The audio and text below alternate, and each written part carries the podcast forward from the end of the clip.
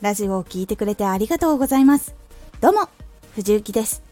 毎日16時と19時に声優だった経験を活かして、初心者でも発信上級者になれる情報を発信しています。さて、今回は、早く注目を集めたいなら、人と同じことをしない。これを最後まで聞いていただくと、ジャンルの中から自分が少しでも違うやり方を見つけられるようになれます。少し告知させてください。あなたにとっておきの特別なラジオが始まっています。藤雪から本気で発信するあなたに送るマッチョなメソッドです。有益な内容をしっかり発信するあなただからこそ収益化してほしい。最新回公開中です。ぜひお聴きください。はい。早くチャンネルを知ってもらいたいと思ったり、ちゃんと成長をさせていきたいと考えている時にこのジャンルのどんな情報をやると伸びがいいんだ。どんなことをやると喜んでもらえるんだと同じことをやっていく人もいると思います。しかしそれは誰かも成功していることなので工夫をする必要があるんです。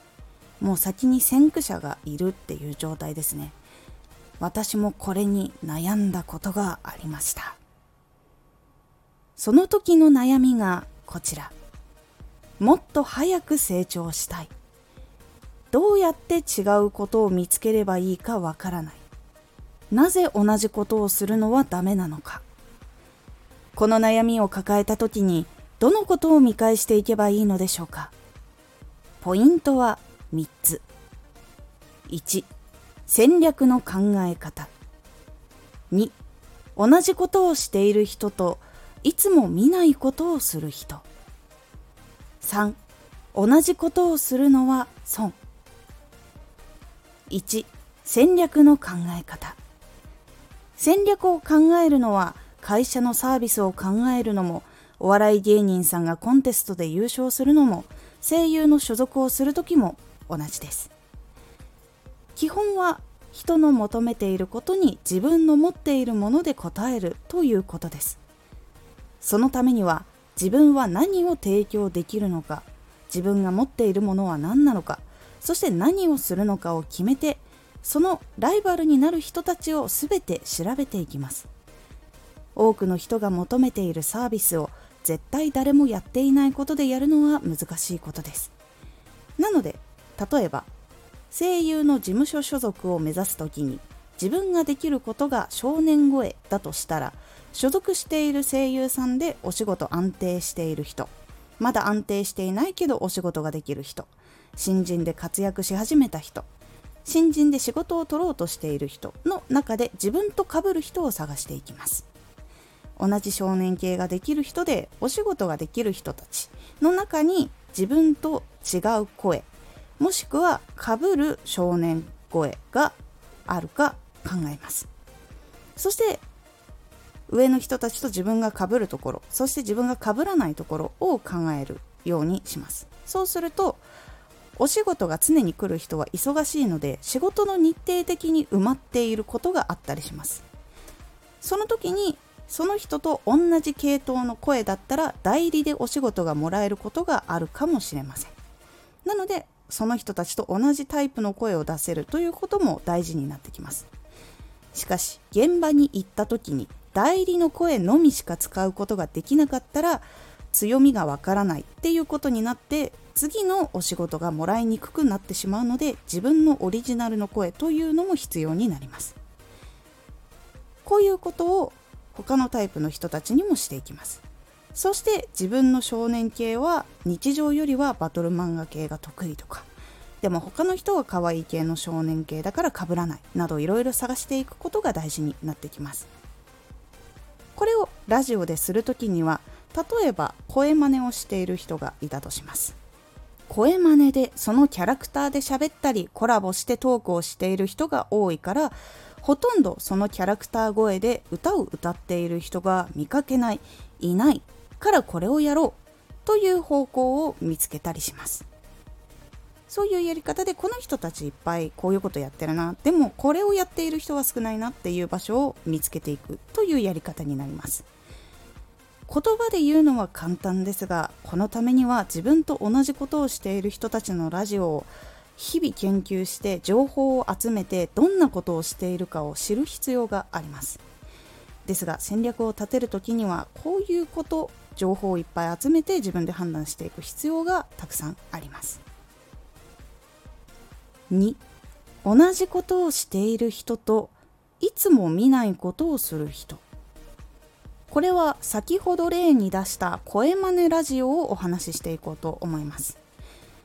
人は声真似というくくりで調べます。その中で検索した時にトークをしている人が圧倒的にたくさんいたらその中からどれが面白いのかなと選んでいきます。しかしその圧倒的にトークをしている中に声真似で歌っている人っていうのがポンって途中に現れて歌っている人が1人だけだとしたら声真似で歌うチャンネルは珍しい。聞いてみようと迷うことなく押すっていうことが多くなります。選んでもらう時にはトークをしているか声真似で歌っている人を聞くかという2択になります。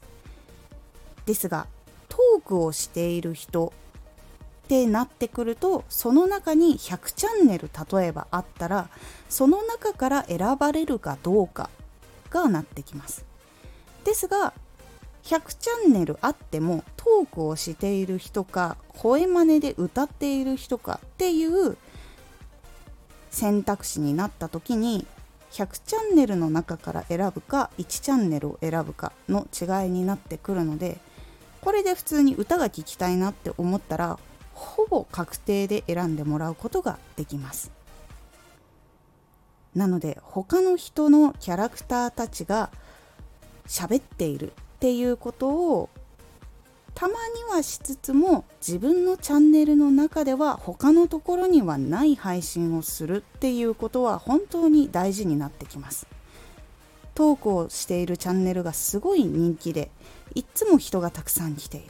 よし自分もできるからやろうと思ってそのままやってしまうと結局はトークチャンネルの人口の中に埋もれてしまって有名な人や人気な人たちが上に出てきて自分はなかなか聞いてもらうことができないような状況になってしまうので注意が必要です。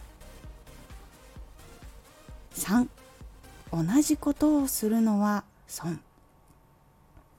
2で話したことで少し感じた人もいるかもしれませんが同じことをすることはかなりリスクが高いことになります。人が求めていることは扱うけれどもその中で自分のチャンネルはどんな理由で他のチャンネルとは違うっていうことを決めておかないと自分よりラジオ作りが上手い人専門知識がすごいある人有名な人経歴がある人の中にどんどん埋まっていってしまいます。成功するために大事なポイントを押さえることはもちろん大事です。自分が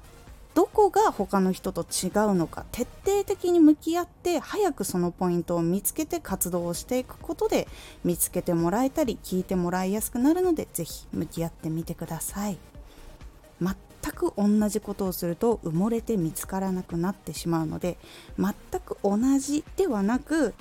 ベースは似たようなことやってるけどもここではそれとは全く違うこれを扱ってますよ。みたいなものがないとなかなか差別化が難しいので是非考えてみてください。いかがだったでしょうか？同じことをすることももちろん大事です。その人気があるジャンルに入るということは間違いではないですがそこの同じジャンルのトップの人と同じことをしてしまうとトップの人の方がやっぱり知られているのでそっちの人を選ばれやすくなっているからこそ自分がやっていることが見つからなかったり見てもらえなかったりっていうことにつながってしまいます。なのでトップの人とどこが違うのかっていうところを決められるかどうかが結構大事になってきます。是非もう活動を始めている人もこれから始める人も調べて見つけてみるようにしていくと変わっていくのでもしよかったら試してみてください。今回のおすすめラジオチャレンジする環境にない方がいいものや人。チャレンジできる時間は限られているからこそ環境を整えた方がいいですというお話。このラジオでは毎日16時と19時に声優だった経験を生かして初心者でも発信上級者になれる情報を発信していますのでフォローしてお待ちください。次回のラジオは口下手で悩んでいる人へです。こちらは口下手は悪いことではないという感じになっておりますのでお楽しみに。Twitter もやってます。